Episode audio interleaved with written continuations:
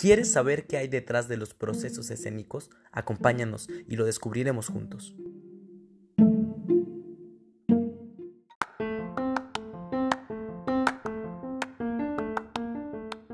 Hola, hola, mi nombre es Marco Martínez, sean bienvenidos a este su espacio detrás de los procesos escénicos. El día de hoy tenemos un invitado que estamos pues de manteles largos, ¿no? Él es originario de Ciudad de México, es licenciado en escenografía por la Escuela Nacional de Arte Teatral de Limba. Ha participado como diseñador de escenografía e iluminación en más de 120 proyectos escénicos, incluidos obras de teatro, danza y ópera.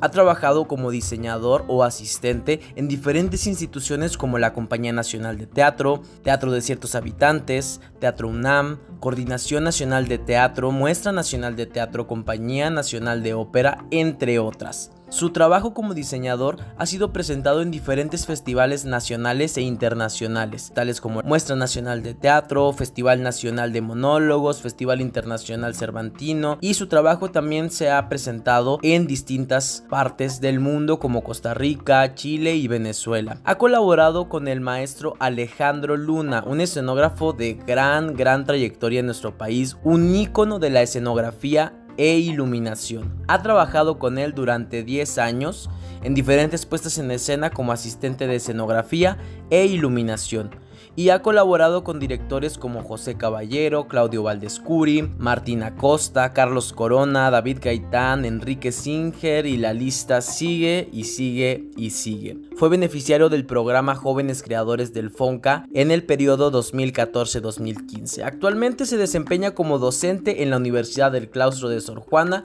e imparte cursos de producción teatral, iluminación y escenografía en el territorio nacional. Pues sin más, Acompáñenme a saludar a nuestro gran, gran invitado. Hola, hola, pues aquí me encuentro con Félix Arroyo y pues, ¿cómo estás, Félix? Hola, ¿qué tal? Muchas gracias por la invitación. Eh, muy bien, aquí con un día muy lluvioso en la Ciudad de México. Sí se ve, se ve, se ve bien nublado, qué padre. Acá pues andamos secos en Ciudad Juárez. Qué, qué, qué chido, muchas, muchas gracias por la invitación. Oye, pues el día de hoy te hablo para platicar un poquito de, lo que hay detrás de tu proceso eh, al momento de diseñar tanto iluminación como escenografía. En este caso, pues tú te dedicas a las dos cosas. Entonces, pues vamos a aprovechar a hablar de, los dos procesos y ver en qué punto se juntan o si lo haces todo junto, pues ahí nos irás diciendo. ¿Sale? Ok. Ok, este, la primera pregunta sería, ¿para ti qué es el diseño de iluminación y escenografía? Mira, es muy curioso. Yo desde hace varios años he tratado de impulsar de que se le desconozca ya como eh, formalmente diseño de escenografía o de iluminación, sino que se conciba al creador escénico como un diseñador escénico. Porque creo que eso podría ayudar a perfilar este, eh, las áreas, este, tanto de iluminación como de escenografía, de vestuario, de utilería, de muchas ramas que existen dentro de las áreas del diseño escénico. Pero, que, pero ¿por qué digo esto? Porque me he encontrado en la eh, actividad profesional que muchos de nosotros hacemos de todo.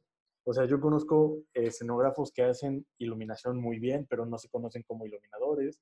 Este, o conozco muchos vestuaristas que hacen escenografía, o muchos escenógrafos que hacen este vestuario, etc. Entonces, creo que, la, creo que este concepto de diseñador escénico abarca mejor a una, a una persona que se dedica a las áreas creativas del diseño en, el teatro o en las artes escénicas. Claro, porque entonces yo, por ejemplo, he visto el, perfil, el perfil con el que salen de la Escuela Nacional de Arte Teatral en la carrera de escenografía y según entiendo eres licenciado en escenografía, pero te puedes especializar en varias áreas, ¿no? O sea, o en una área. No, sé cómo es ese proceso.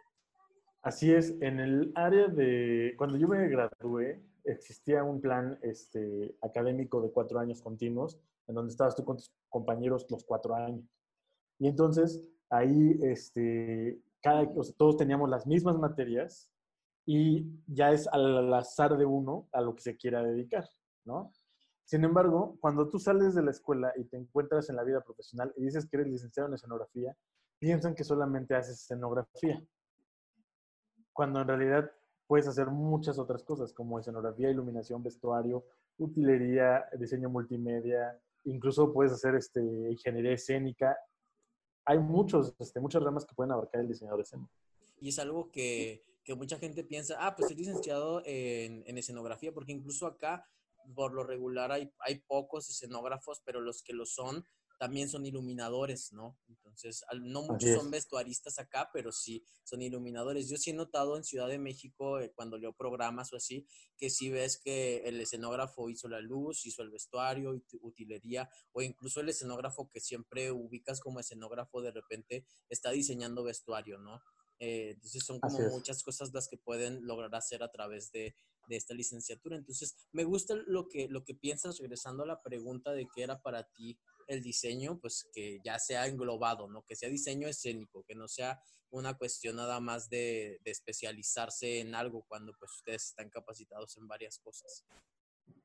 Así es. Y, ya entrando en, materia, ¿qué pienso yo de lo, de que es el diseño escénico? Pues pienso que es una parte muy estratégica o, estratégica de, de diseñar un, eh, un, espectáculo escénico. Este, es una parte fundamental porque define la forma define lo que va a ver el espectador. Entonces, es una además, a la vez que es una gran responsabilidad, también es muy divertido de hacer, ¿no?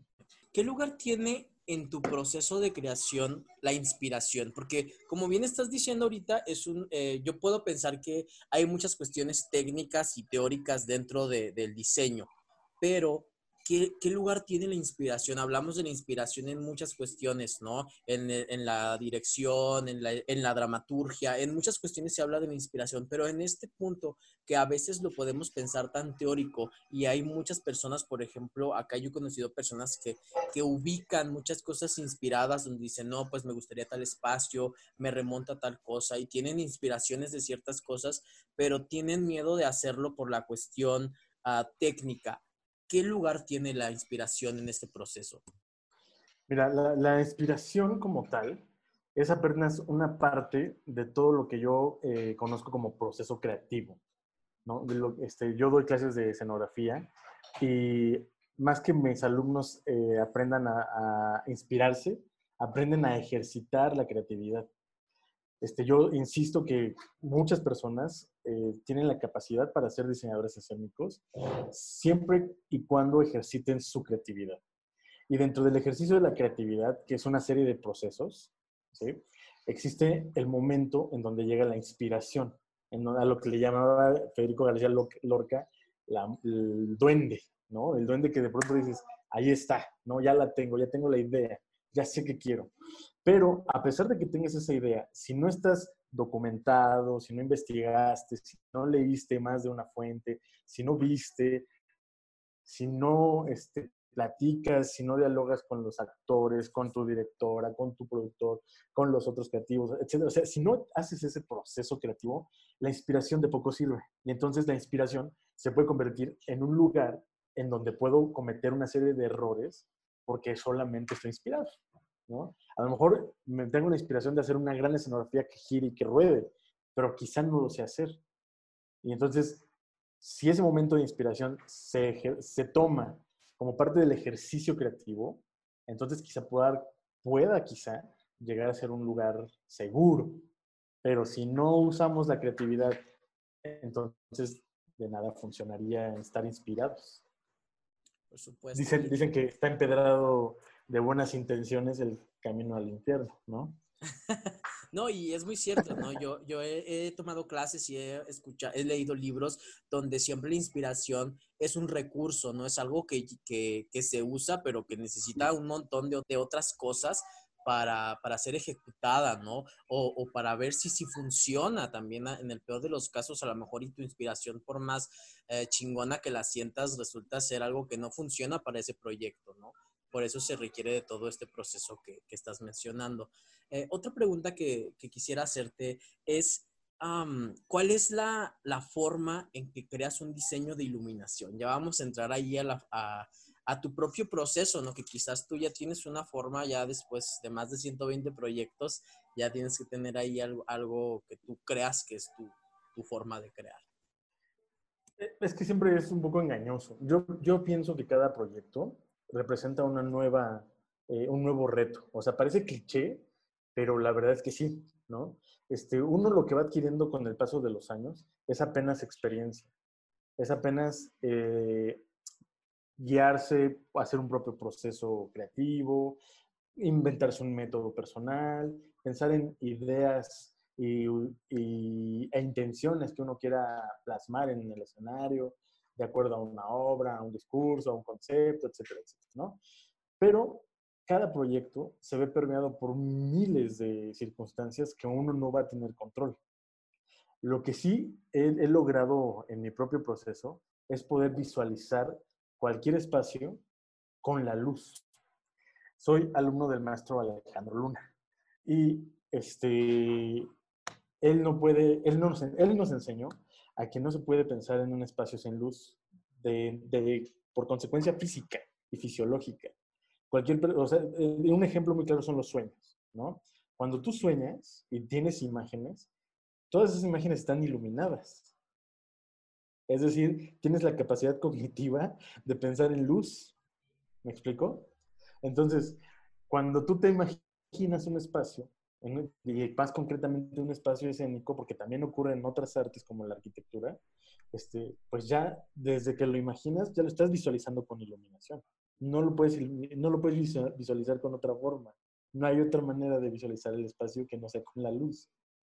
Porque la luz permite, form, permite forma, permite fondo, permite textura, permite profundidad, permite color, permite muchas cosas que son producto de la misma imaginación. Entonces, yo no concibo que alguien piense en un espacio sin haber pensado previamente en la luz. Entonces, en mi formación como diseñador escénico, pensar cada vez que pienso en escenografía, ya automáticamente estoy pensando en la luz, en la atmósfera, ni siquiera en la resolución, ¿no? sino en la atmósfera, cómo se vería, contra qué se podría ver. Y ya poco a poquito, conforme vamos avanzando en el proceso creativo, quizá ya voy pensando en todas las opciones que tengo para llegar a ese lugar. Eso pasa, lo que dices que tú piensas ya el espacio con la luz, pasa independientemente que tú vayas a diseñar la iluminación o no. Pasa independientemente que pase, que yo diseñe iluminación o no. De hecho, este, cuando yo no diseño iluminación, eh, es como si me dejaran medio tuerto o huérfano, Porque, pues por supuesto que yo como escenógrafo pienso en el espacio con la luz. Y depende de uno, depende de uno si realmente quieres llegar a ver tu escenografía como la imaginaste. Depende de que sepas dialogar con tu iluminador, que sepas dialogar con tu director. No hacer como que es tu anillo precioso y es para ti, sino que uno hace escenografía para el colectivo, no para mí. No es una obra misma la escenografía. Entonces, si ese es mi rol en una producción, trataré de que el iluminador tenga la mayor cantidad de elementos posibles para juntos co-crear un diseño espacial con la luz. Y he recibido ese mismo trato de personas a las que yo les ilumino. De pronto, a mí, yo solamente a iluminar y hay una escenografía, yo me trato de inmiscuir por completo en el diseño escenográfico. Si me toca y si puedo, aportar alguna idea este, o solución creativa a mejorar el diseño escenográfico eh, con mis colegas y a su vez ellos retroalimentan la mía, etc. Entonces es, es, un círculo creativo que uno tiene que convivir pese a que lo que le toque a uno, lo que le toque. Yo, yo esperaría en cualquier creativo y con los que he trabajado así ha sido, pues que piensan la luz con el espacio y que pensamos el espacio con la luz. No hay otra manera de dividirlo. Ese sería lo ideal, ¿no? Por ejemplo, una, una anécdota muy rápida con Jorge Ballina. Yo había trabajado algunas, alguna vez con él eh, como asistente de otra persona, de otro iluminador, y, y, en diciembre pasado, en octubre pasado fue la primera vez que trabajé con él como iluminador. Él era su escenografía y era mi diseño de luz. Jorge se portó de una manera espléndida porque justo intercambió toda la información y todo lo que él estaba pensando de la luz, lo intercambió conmigo. A su vez que me pedía a mí retroalimentación de lo que él estaba haciendo sobre el color y sobre la forma para que juntos llegáramos a ese lugar. Ese es, ese es el tipo de proceso que yo pienso que es sano. Déjame apagar la tele que se prendió sola. Sí, por supuesto. Ya, perdón. La tele poseída. La tele poseída.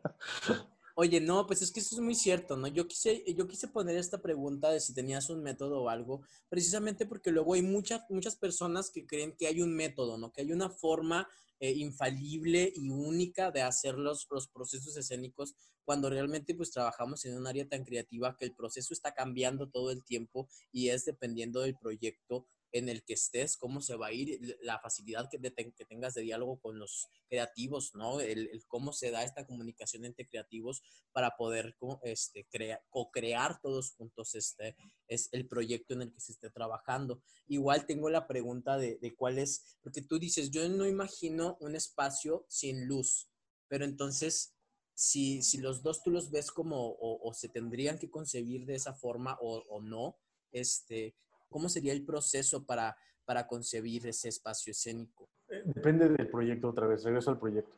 Este, piensa en una obra, la que tú quieras, y a lo mejor la producción no tiene ni un centavo para poder hacer escenografía o luz, ¿no? Que es el caso de muchas veces en los estados, ¿no? Así es. Este, quizá no se tiene, pero se tiene una gran oportunidad. Tienen quizá una caja negra, y ya una caja negra ya es una oportunidad. Quizá tienen un sótano de una casa y eso ya es una oportunidad. Quizá es la casa o la, la, sala de la abuela. Esa es una oportunidad, ¿no? O sea, no importa que sea la casa de la abuela y apenas el cómo acomodar los cojines del sillón, cómo poder intervenir de alguna forma creativa el espacio que se preste a la acción, este, ya es una oportunidad creativa. Las personas que vayan a ver ese espacio de ficción, esa obra, no van a saber que así está, no van a saber que así es la realidad. Entonces, uno tiene la oportunidad de trastocar con la ficción ese espacio. Y puede hacerlo. O sea, he visto, eh, vi una vez una obra de, que dirigía Diego del Río, este, ay, ¿cómo se llama? Tribus. Tribus. Era, es una obra eh, sobre la problemática de comunicación, entre otros muchos aspectos de la obra. Este, existe, esta, esta, esta obra se hacía en un departamento, en una casa en la colonia eh, en la calle de Cracovia. Y tú entrabas y era la casa, o sea, era la sala. Por supuesto que yo quería imaginar que todo eso estaba pensado y diseñado para nosotros. Nunca me he atrevido a preguntar si estaba diseñado o no estaba diseñado para nosotros, porque no quiero perder la ilusión de que eso estaba pensado explícitamente para la ficción. Porque como yo lo vi, como yo habité esa obra como espectador, estando en mi sillita pegado a la pared, yo quise imaginar, porque la ficción así lo permite, que estaba todo pensado para que yo lo viera así. Entonces, a lo mejor sí y a lo mejor no. Yo a eso me refiero. Es una oportunidad. Un espacio negro es una oportunidad. Me, parece muy interesante esto que dices y más en la circunstancia en la que estamos, ¿no? Ya no solo en provincias, sino a nivel nacional y mundial, donde pues no se puede salir, ¿no? Y a lo mejor el sacar del teatro, sacar el teatro del teatro es la, la oportunidad, este, pues que requerimos, ya no solo acá en, la, acá en provincia hemos estado todo el tiempo pensando en eso, ¿no? En buscar nuevas formas de, de hacerlo. Y hay, hay quienes se han aventurado a hacerlo, ¿no? Pero me parece muy interesante esto que hablas de cómo concebir el espacio. E, esto siempre pensándolo, eh, creo yo, desde, desde el proyecto, ¿no? Desde el texto, o, o, cómo lo ves tú. Desde el texto. O sea, si alguien te invita a una obra de teatro, te da un texto, lo primero que uno tiene que hacer por mínimo eh, normativa básica es haberse leído el texto, ¿no? Para después tener un diálogo de apreciación con el director, con el productor, con los demás, o sea, que a todos nos interese hacer esa obra. De alguna u otra forma, el que a todos nos interese, eso nos va a llevar a buen puerto. Y no importa dónde la quieras presentar, no importa si tu objetivo es hacer dinero, no importa el objetivo, siempre y cuando lo tengas claro. Por supuesto. Eso es, es un punto clave, creo yo, lo que acabas de decir. Eh, el que todo el equipo creativo esté emocionado, ¿no? Creyente, acá es, mucho de creer en el proyecto, ¿no? Que todo el mundo traiga la, camiseta puesta. Creo que eso siempre ayuda a que los proyectos tengan eh, cualquier clase de éxito que podamos pensar, ya como tú lo llamas, ¿no? Dinero o, meramente creativo. Eh, eh, hablas de algo y que ya lo has mencionado bastante sobre el diálogo con los creativos. ¿Cómo tú propondrías o cómo ha sido tu experiencia que, tiene que ser este diálogo? ¿Cómo, ¿Cómo, lo llevas con el director, con el, iluminador, el eh, vestuarista? ¿Cómo llevas ese diálogo? Primero, eh, que nada uno debe tener eh, capacidad de autocontrol. cada vez que me invitan a un proyecto, debo de entender de que hay muchas circunstancias que yo no puedo controlar, que hay muchas circunstancias que me son ajenas a poder resolver. Entonces, teniendo ese autocontrol, vas empezando a conectar con, esa, con las personas que te van a, con las que vas a colaborar. Y entonces, si sabes o si identificas que tu director te está sacando la vuelta porque ya leyó más veces el texto, entonces ese autocontrol te pide, te pide o te dice a ti mismo, léela otra vez y léela otra vez, para que entonces el diálogo que puedas tener con el director sea del mismo nivel que se espera. Pero también pasa al revés a veces el director no tiene eh, clara la idea o, no, o no, no le permite su capacidad leer un plano. Y tampoco tiene la culpa, ¿no? Pero quizá con una maqueta es feliz. Entonces, uno tiene que tener siempre el temple de poder dirigirse con sus colaboradores, de tener conexión completa con ellos, de tener un entendimiento claro con ellos, saber identificar cuáles son mis propias eh, expectativas del proyecto qué puedo yo generar con este proyecto y qué diálogo voy a tener con ellos. Que tiene que ser recíproco. Yo sí, yo sí soy de los que ve en los procesos creativos una horizontalidad. Yo creo que eh, no, yo hace muchos años que no creo que un director eh, que sea el capataz o el inquisidor o el que pide las cosas porque quiere. Me ha tocado por fortuna trabajar con directores que tienen diálogos este, totalmente horizontal. Y entonces eso me ha ayudado a asumir este proceso del que te hablo.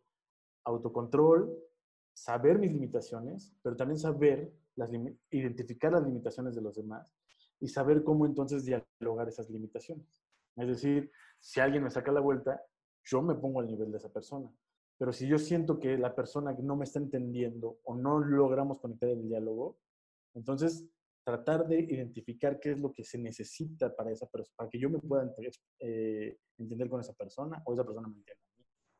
y así, esta gran variedad de... Hay un abanico, o sea, cada director es un mundo, cada diálogo es un mundo, ¿no? Esto que estás diciendo, yo, yo lo entiendo y lo, lo que entiendo, perdón, es que todo, se, todo se, se reduce al entendimiento, ¿no? Al entenderse con el otro y creo que pues por, lo que estás diciendo, deduzco que, que, tiene que haber un entendimiento del texto, ¿no? Tiene que haber un entendimiento de lo que se está diciendo, obviamente a través de también de lo que los demás dicen del texto, ¿no? Tu director, el etc., todo el equipo creativo, este, porque luego, no sé, acá o acá y allá, yo me imagino que también ha de pasar, luego ves escenografías donde ves la sala y es una sala pues las, no sé, cualquier sala. Y esto no está mal, ¿no? Pero dependiendo del el entendimiento del texto, ¿no? Acá pasa mucho que ves este, las sillas negras de la universidad, este, cuando sí ves un presupuesto detrás,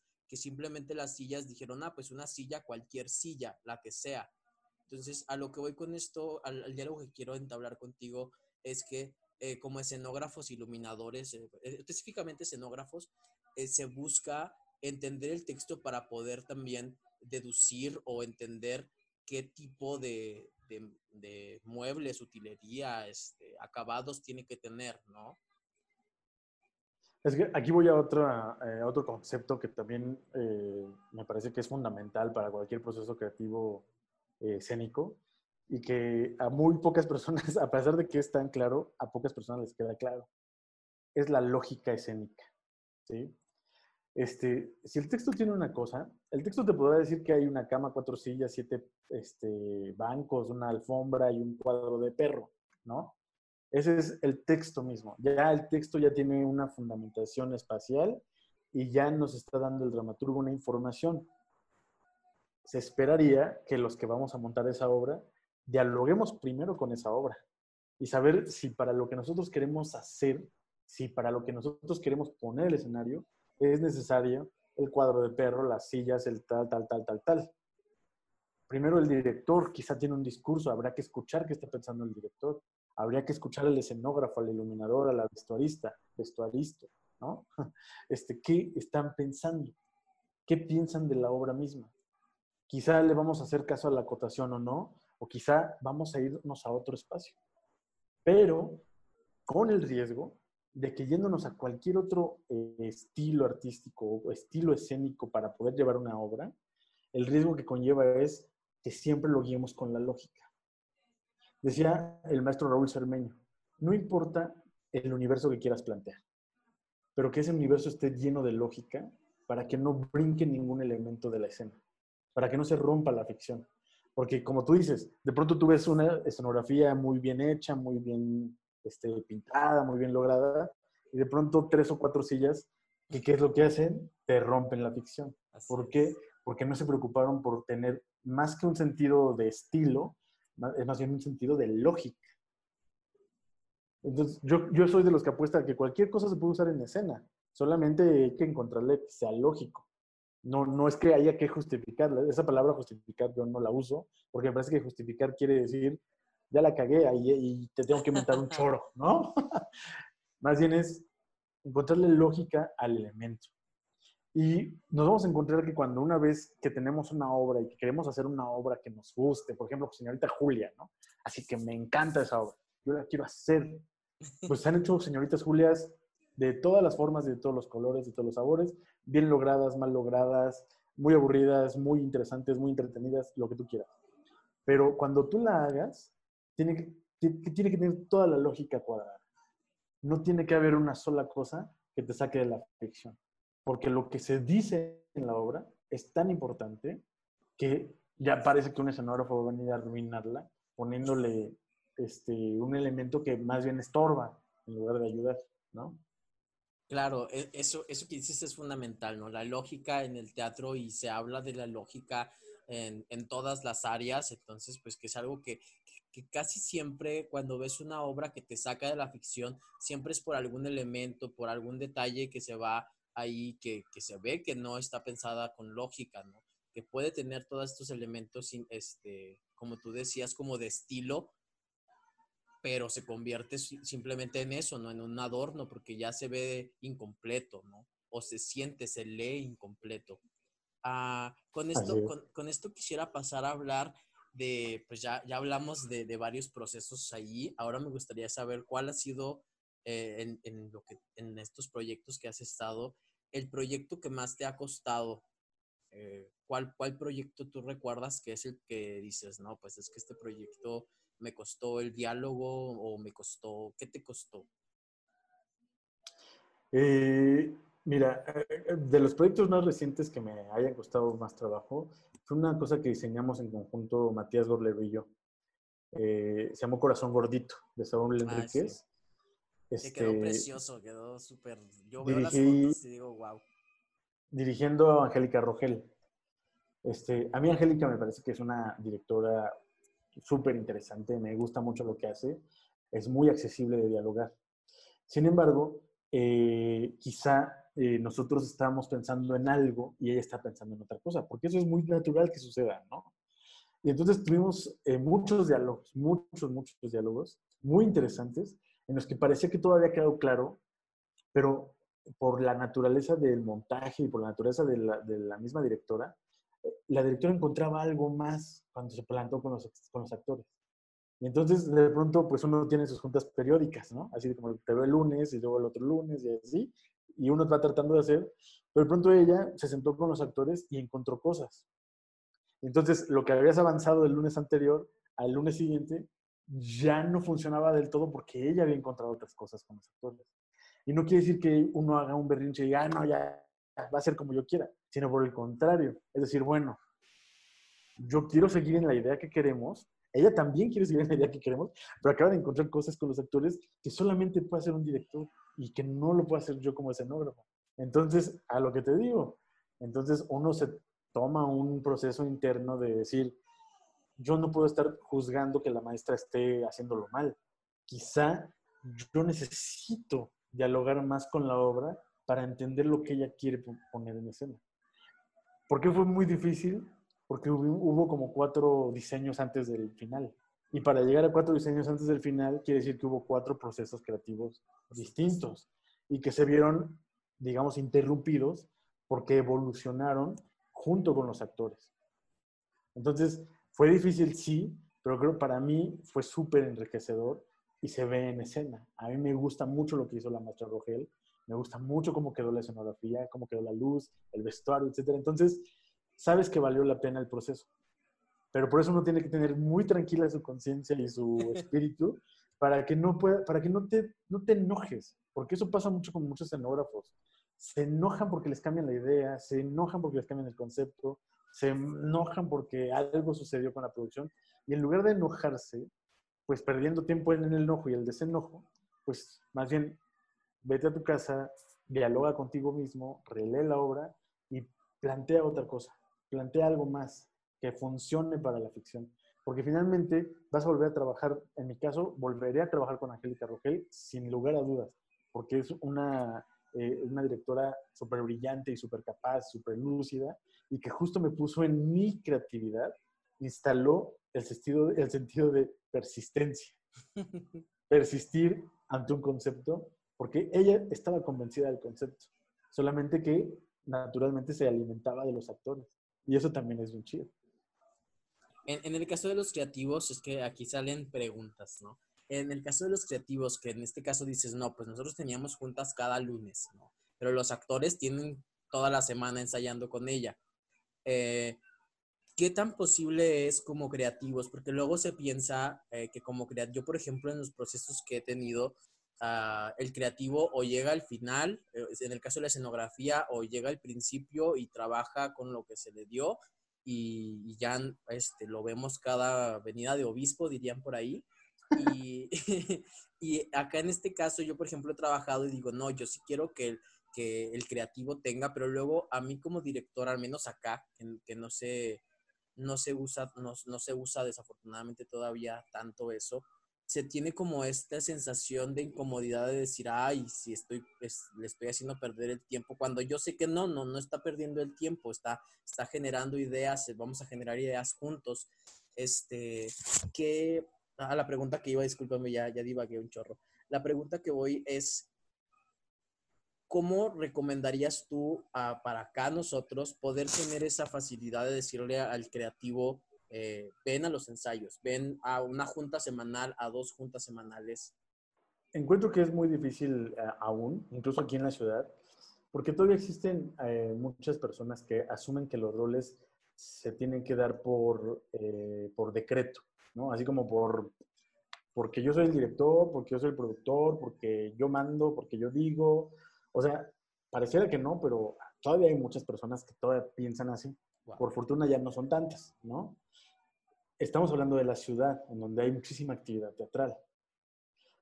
Yo quiero pensar que en los estados hay, al haber menos actividad teatral, pues hay mucho menos ejercicio de este proceso creativo, del músculo creativo. ¿Cómo hacerle en los estados? Lo he dicho en los cursos que he dado en algunos estados en los que me han invitado. Pues es, primero, Deben sentarse todos en una mesa periódicamente y asumirlo con religiosidad. No verlo como trabajo, no verlo como el lugar en donde voy a ganar o no voy a ganar, o sea, verlo con religiosidad. Si realmente quieres hacer un proyecto, ábranse una cita religiosamente, el lunes, el martes, el día que les acomode, dependiendo del tiempo que tengan para hacer el proyecto. Pero ábranlo religiosamente. Una mesa en donde todos participen de sus ideas debe de haber siempre una persona que conduzca el proceso. Yo a mis alumnos de producción les inculco que los productores deben de conducir el proceso creativo porque son los primeros que entran y los últimos que se van. Por lo tanto, son los primeros que tienen información y los últimos que acaban con la información, ¿no? O que terminan entregando información. Entonces, yo por lo menos aquí en la ciudad, espero que en los estados y en los estados es algo particular porque casi todos son productores, porque son autogestivos, ¿no? Productores, directores, escenógrafos y todo. Entonces, sería bueno tener, abrir esos espacios creativos. Primero, tener un reconocimiento de lo que significa un proceso creativo, tener capacitación sobre cómo conducir un proceso creativo, para que entonces después puedas transmitir lo que tú quieres este, verter sobre un proyecto a tus colegas explicarles en qué consiste esta junta, vamos a dialogar tan solo de la silla, pues de la pura silla hablemos.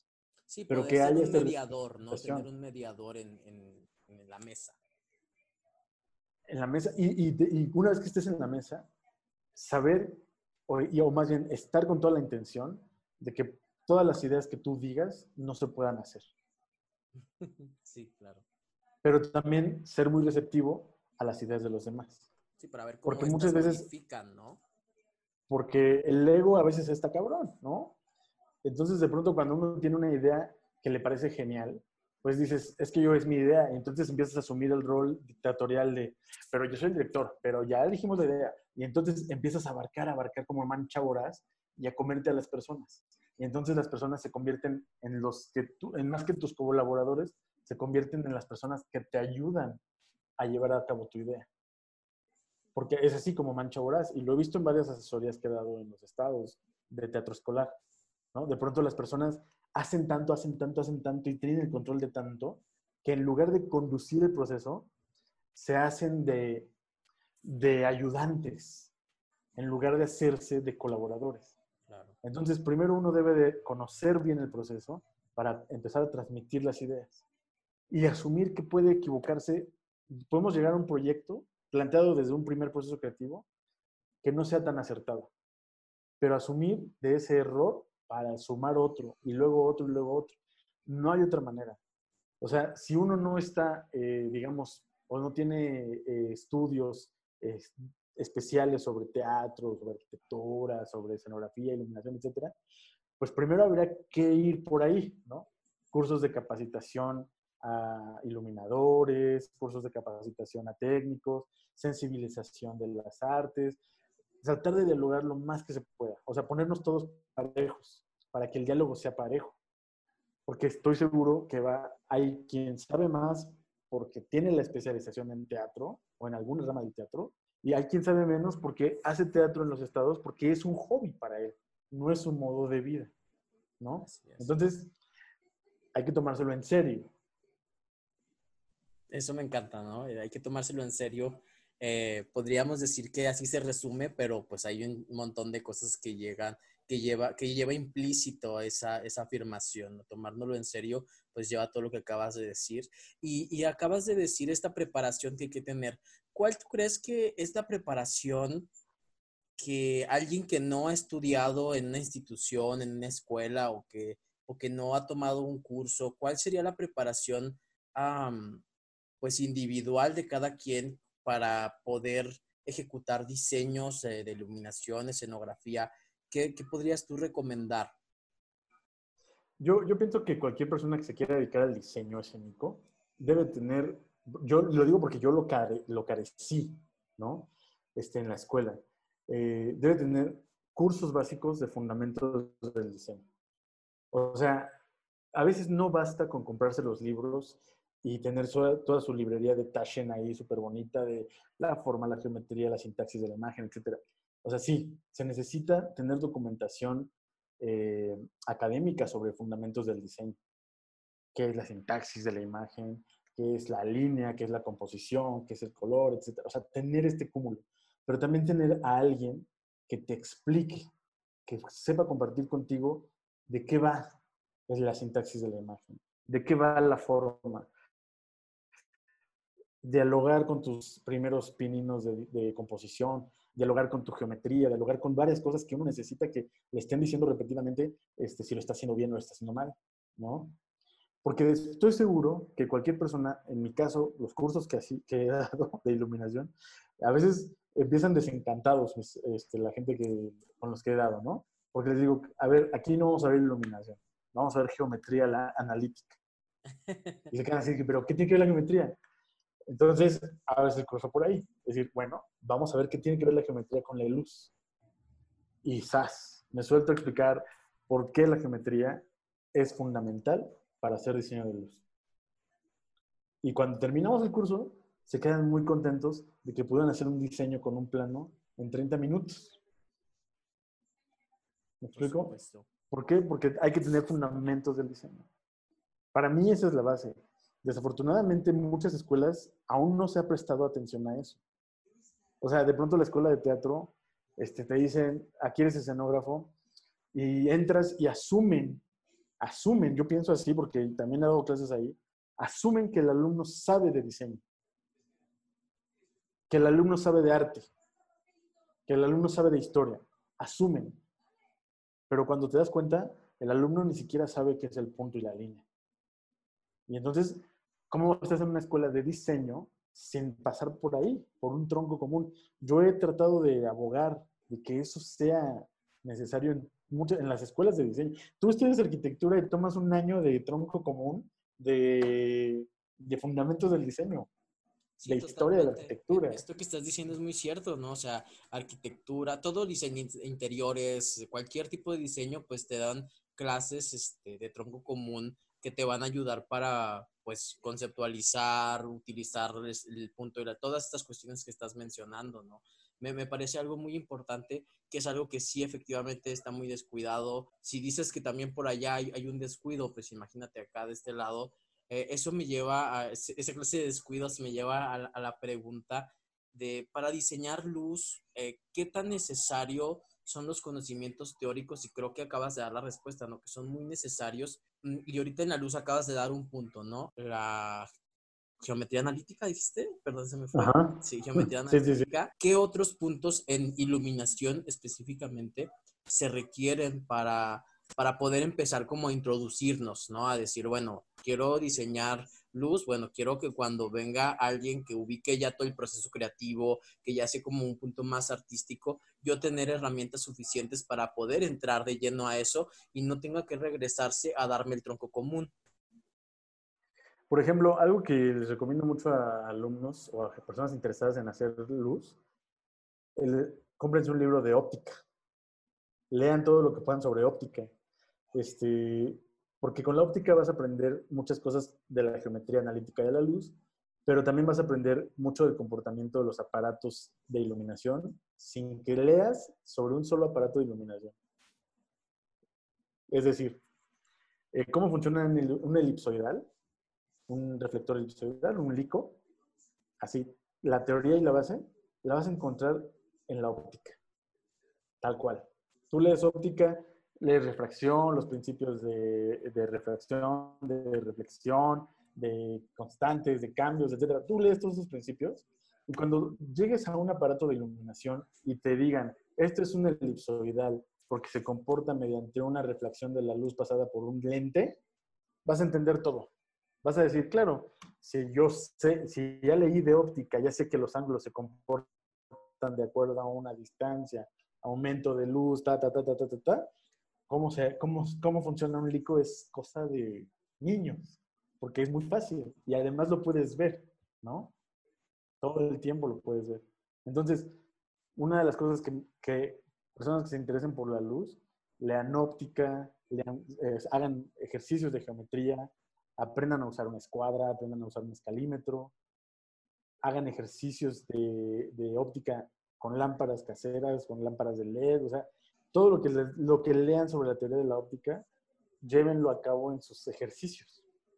Porque cuando lleguen a un aparato de iluminación, van a saber que por principio se basan en la óptica para poder ser, hacer lo que hacen. Wow, me parece increíble. Yo soy, también intento diseñar luz, pero son, son, son cosas que muchas veces no, no te imaginas, ¿no? Como bien dices, ¿no? Si también llegas y me dices el primer día de, del taller de iluminación que vamos a ver eso, a lo mejor hasta me salgo. Ay, no te creas, no, no me salgo. Pero, pero sí, sí son cosas que te chocan, ¿no? Que como creador, este, dices, güey, pues si dejé la prepa para no estudiar, ay, no te creas, para no estudiar. Este, Así pasa. Yo, yo, juraba que en, yo juraba que en mi vida iba a volver a tocar una escuadra y un, este, un escalímetro, este, y SAS. Este, cuando empecé a hacer iluminación, o sea, lo único que ves son triángulos. Todo el tiempo ves triángulos para hacer diseño de iluminación, ¿no?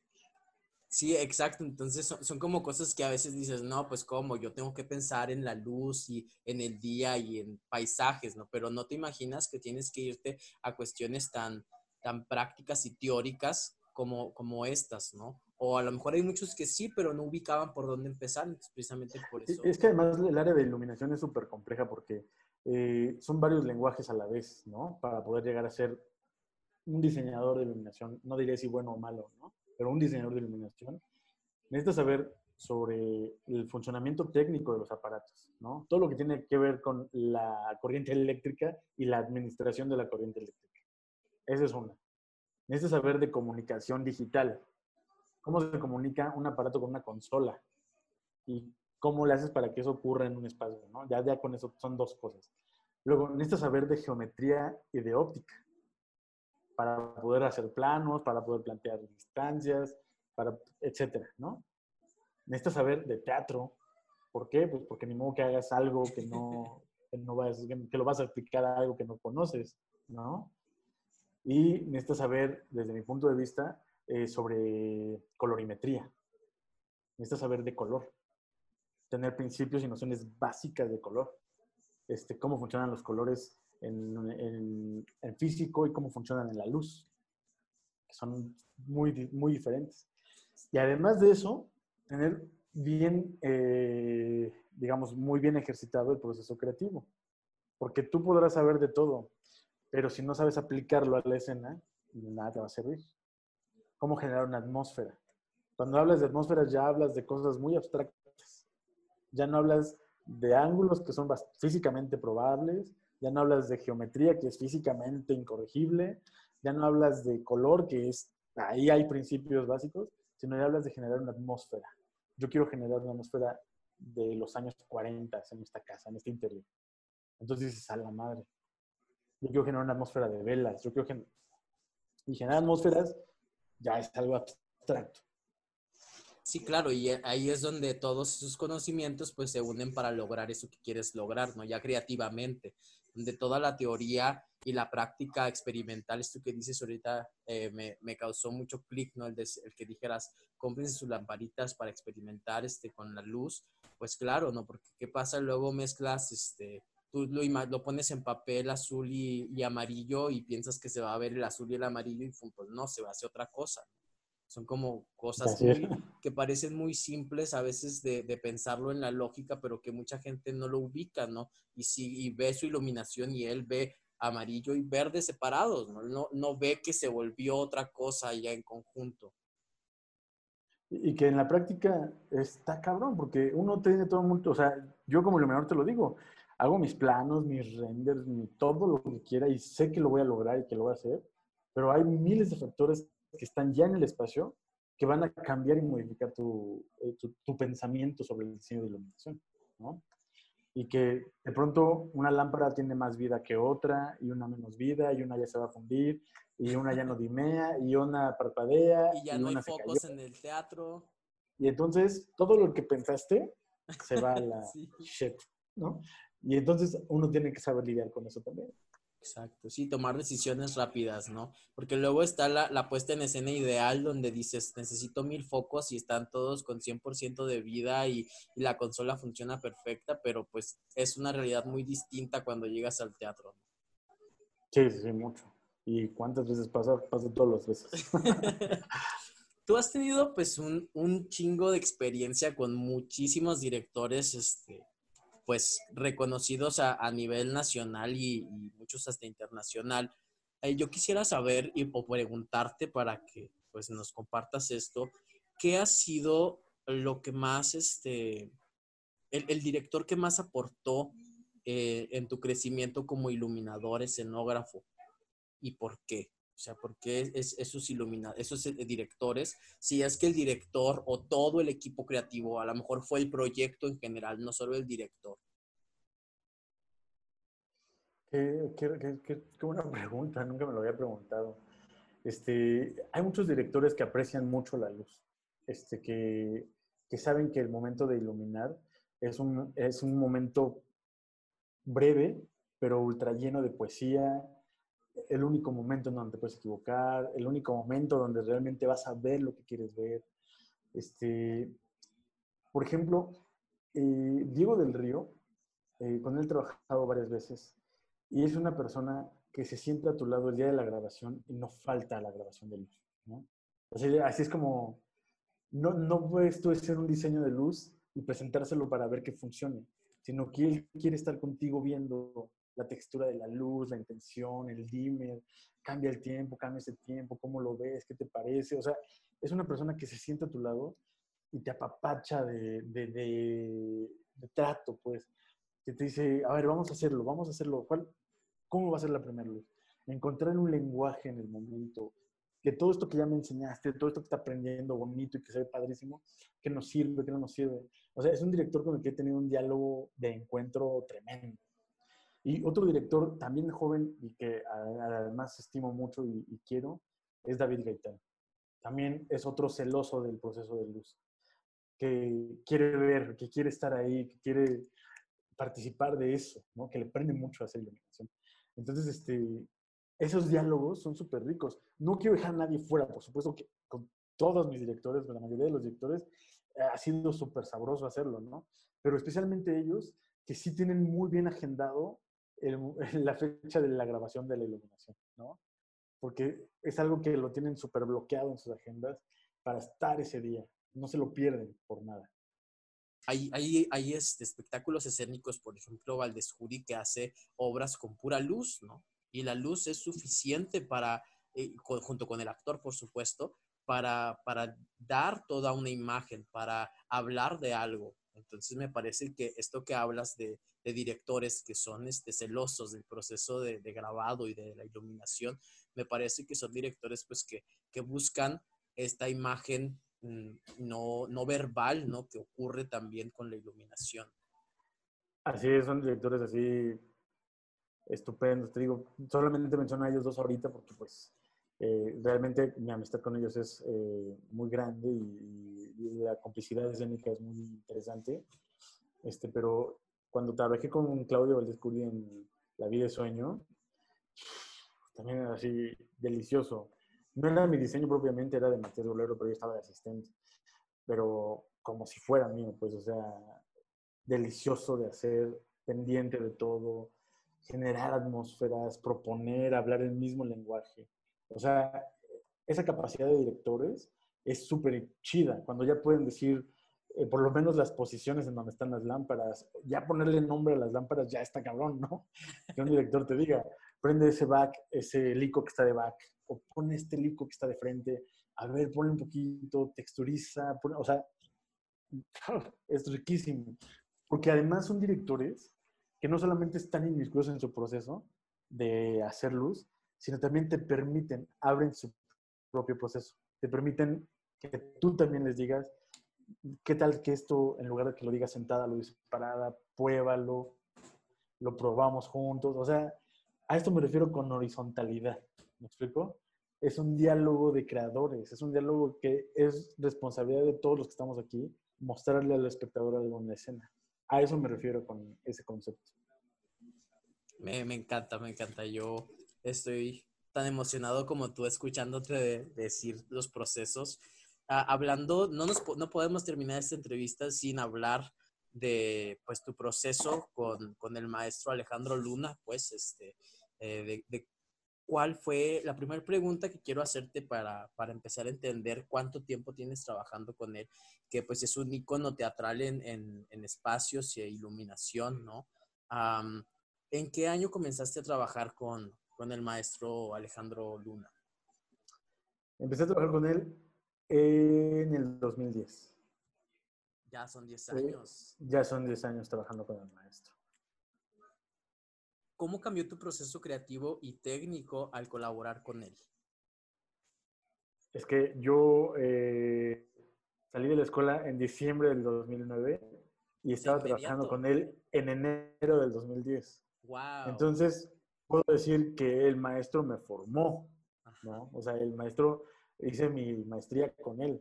Yo en la licenciatura yo salí y dije, ahora con qué se come esto, o sea, claro nadie me conoce, no he hecho nada en mi vida, soy un perfecto desconocido, no tengo idea de que, ni siquiera de cómo entrarle al mercado, ni cómo sumarme a nada, ¿no? O sea, la escuela no te da eso, eh, finalmente. Y entonces, este, el maestro me había asesorado en un proyecto, en mi proyecto de servicio social, que había tratado de diseñar un foro y el maestro me, me asesoró en el 2007, ¿no? Ya nos conocíamos desde ese año y me asesoró, muy buena persona, eh, tenía mucho trabajo en ese tiempo, todo normal. Y cuando yo estaba, salí de la escuela y dije, pues ahora qué va a hacer de mí, pues yo todavía tenía su mail, le escribí un mail, le dije, maestro, voy saliendo de la escuela, ¿no tienes chamba, algo en que te pueda ayudar? Quiero terminar de aprender porque siento que no no sé nada, pues. Y generosamente el maestro le mandé el mail el viernes y el sábado de la mañana me llamó por teléfono. Me dijo, oye, ¿tú eres Félix? Sí. Ah, es que recibí tu mail y pues te marco para preguntarte, este, pues, ¿qué, qué, qué contigo? ¿Qué sabes hacer? dije, pues soy escenógrafo, sé hacer planos, sé hacer esto, sé hacer lo que yo, tal, tal, tal. ¿Puedes venir a mi casa mañana?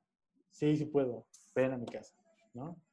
Llegué a su casa y nunca lo voy a olvidar. ¿Sabes qué es un lico? Sí sé que es un lico. ¿Sabes qué es un par? Sí sé que es un par. Ok. ¿Sabes qué es un fresnel? También sé que es un fresnel. Perfecto, ya chingamos. ya chingamos. Y me dijo, sí, agarró, algo en estos cuatro puso, años. Puso una este, hoja en, en, blanco en su pared de su comedor. Eh, era un plano de la, de la obra que estaba haciendo, que estaba diseñando apenas, era Horas de Gracia y estaba en blanco. Lo puso en su pared, quitó todo de su mesa y me empezó a explicar todo lo de la luz. Todo lo de la luz.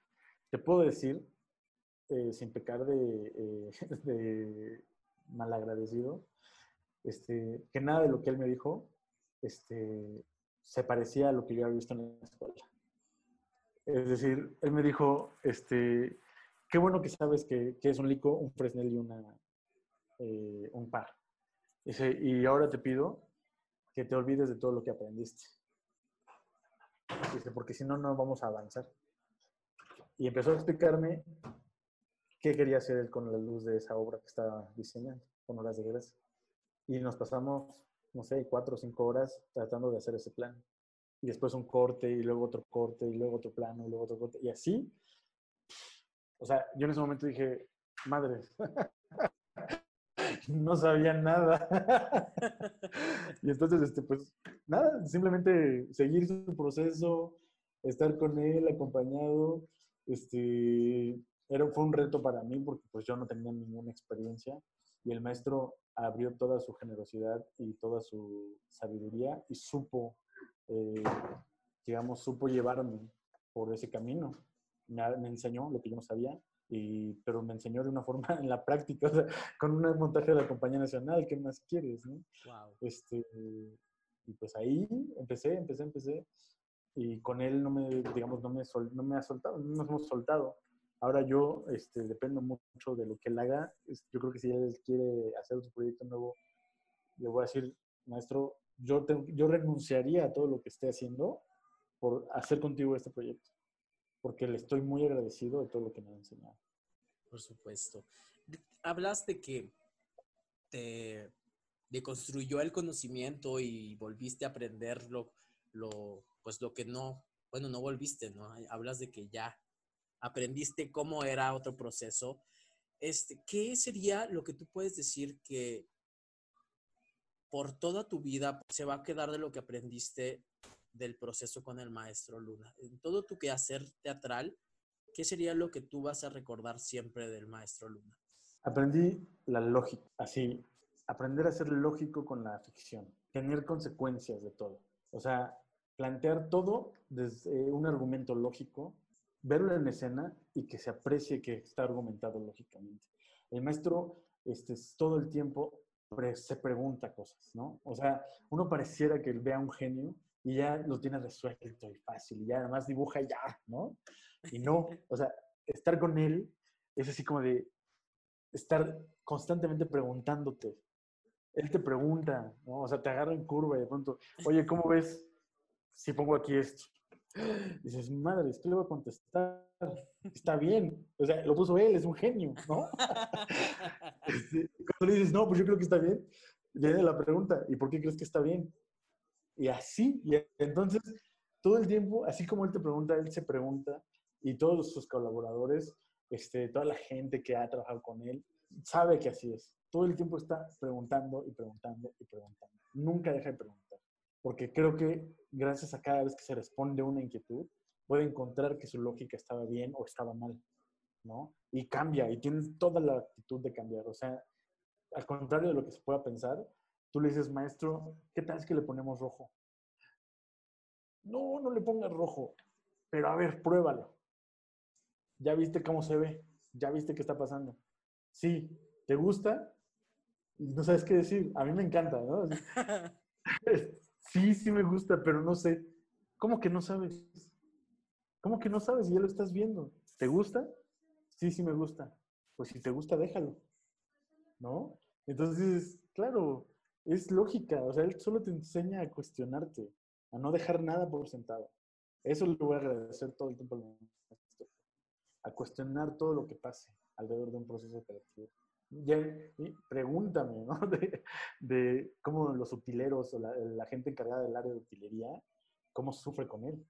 Porque, todo, o sea, imagínate, una banca, para él tiene que atender a una lógica en la ficción, en el contexto, en la historia, en el estilo, en la forma.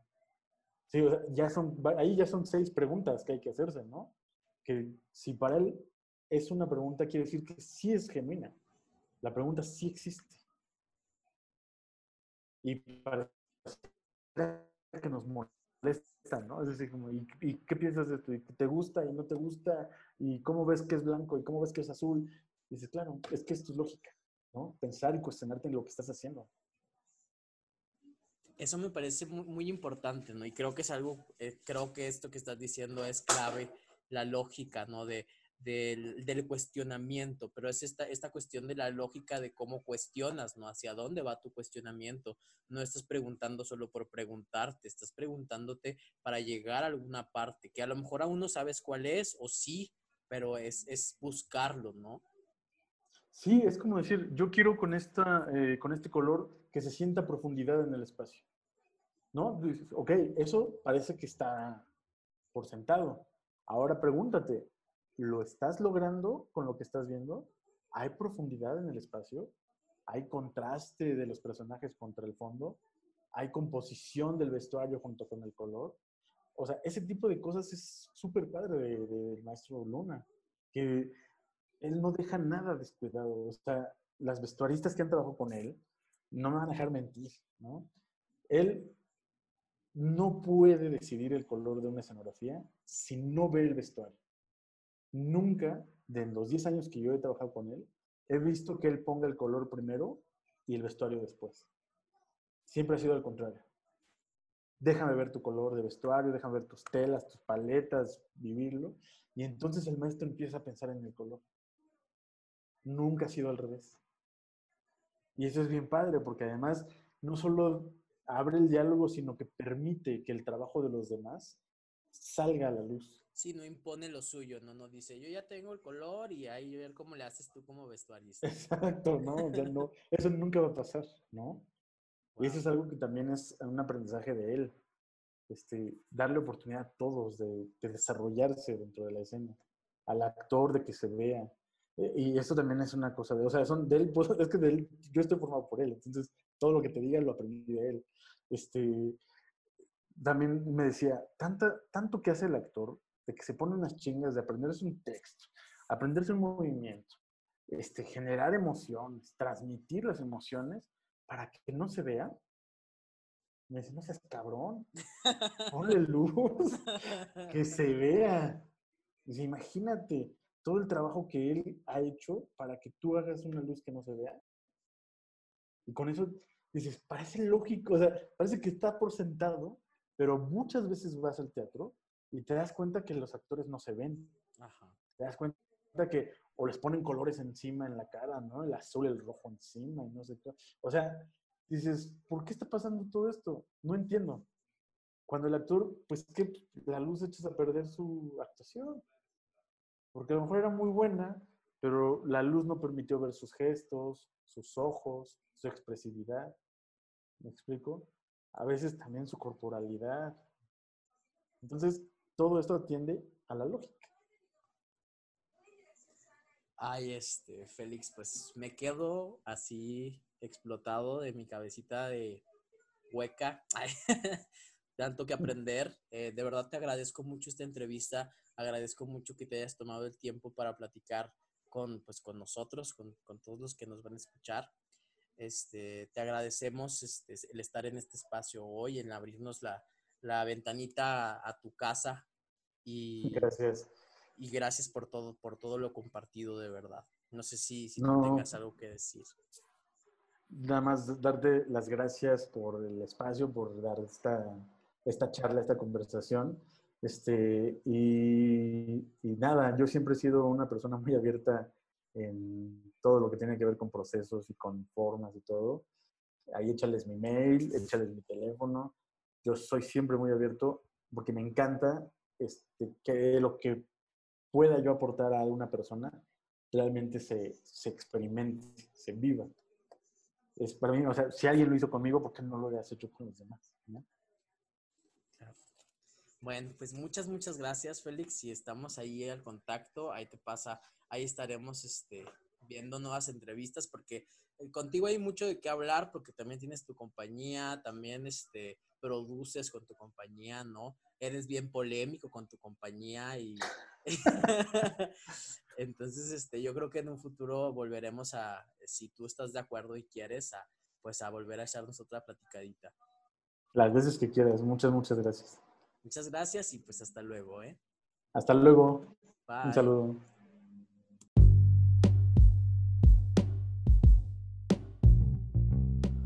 Esperemos si hayas disfrutado este capítulo de Detrás de.